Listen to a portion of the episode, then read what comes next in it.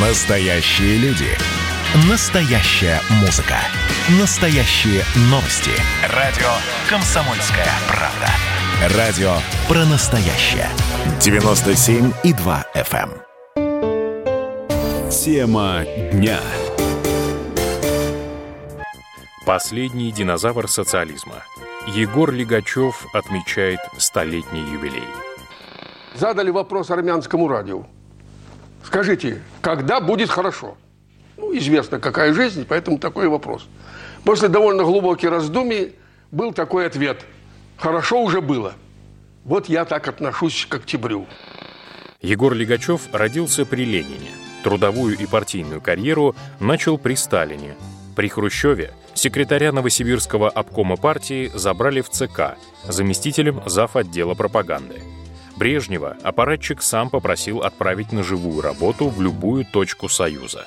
Втайне надеясь возглавить Новосибирскую область, где раньше строил знаменитый Академгородок.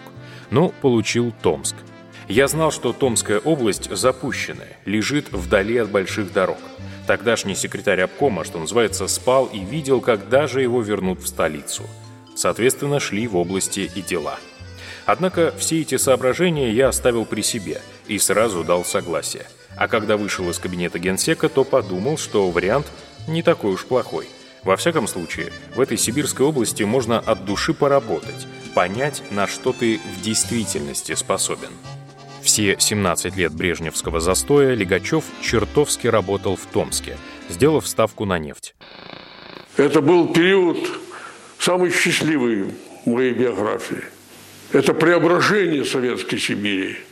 Хотя его почему-то окрестили этот период эпохой застоя. Категорически отказывался от новых назначений в Москве и даже за границей, включая должность посла в Венгрии. Его успехи заметил Андропов.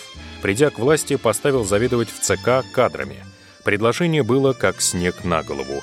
У Лигачева был на утро обратный билет в Томск. Пришлось сдать. Юрию Владимировичу он отказать не посмел. Активно проводил в жизнь кадровую революцию Андропова. В короткий срок в СССР сменилось 20% секретарей обкомов, 22% членов Совета министров, значительное число высшего руководства аппарата ЦК КПСС. Но тут Андропов умер. Весной 1985-го, после кончины следующего лидера Черненко, кадровик Лигачев помог Горбачеву получить пост генсека, а сам стал членом Политбюро, фактически вторым человеком в руководстве СССР. Вместе они затеяли перестройку, чтобы улучшить социализм.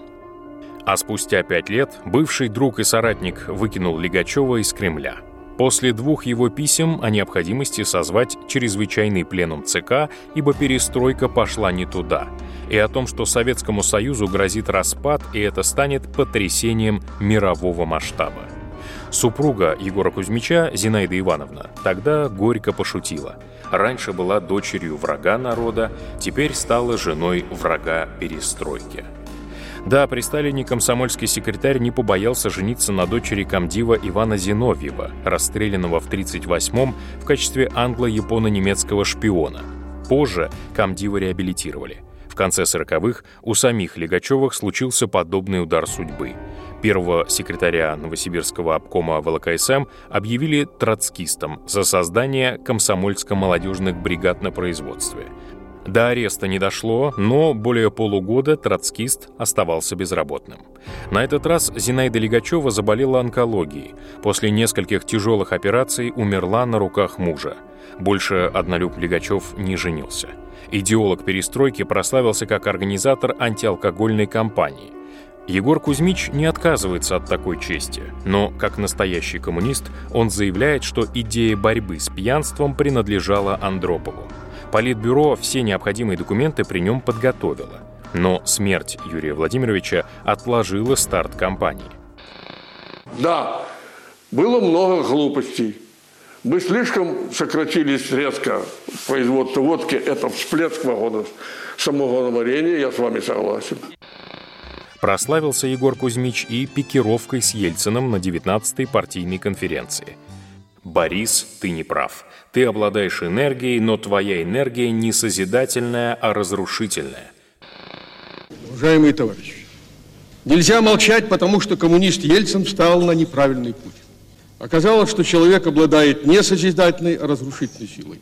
Его оценка процесса перестройки, подходы и методы работы признаны в партии несостоятельными и ошибочными. Есть его выступления разумные предложения, но в целом оно свидетельствует о том, что ты, Борис, не сделал правильных политических выводов. Увы, мое пророчество исполнилось, вздыхает Лигачев, хотя очень рад был бы тогда ошибиться.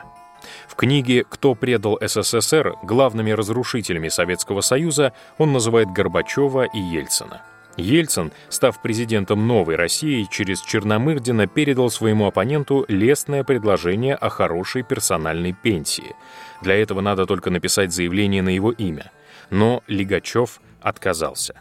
Негласная пикировка продолжилась в 90-е. Ельцину все тяжелее было работать с документами, ослабло и крепкое рукопожатие.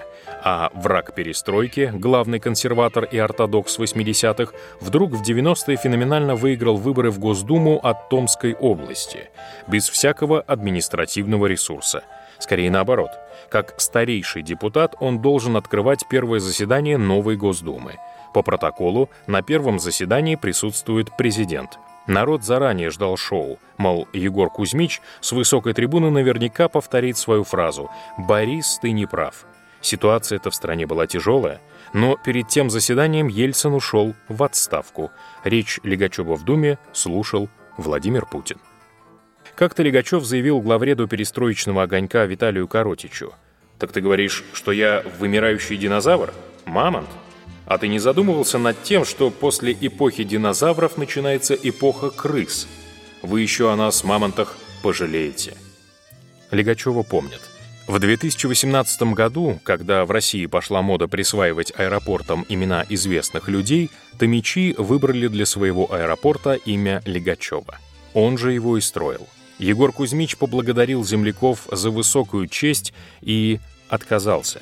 Настоящий коммунист должен быть скромным. Раз юбилей, значит, надо оглянуться в прошлое, сосредоточить силы на нерешенной задаче и подумать о перспективах. Но в целом я, в общем, встречаю этот юбилей с удовлетворением. Жизнь не напрасна. Если говорить о смысле моей жизни, то я не боюсь этих высоких фраз и могу сказать твердо абсолютно, что я посвятил всю свою жизнь служению народа, сбережению его, умножению его и улучшению жизни людей. Один из руководителей СССР, он не нажил на своем посту палат каменных разве что трехкомнатную квартиру получил, где его кабинет снизу доверху уставлен книгами. Есть и дача, щитовой домик на участке 15 соток между Чеховым и Серпуховым. Домик строил его сын, доктор физико-математических наук Александр Легачев. Вековой юбилей Егор Кузьмич отметил скромно. Он да сын, да внук с женой и правнук Егор Легачев. Тема дня.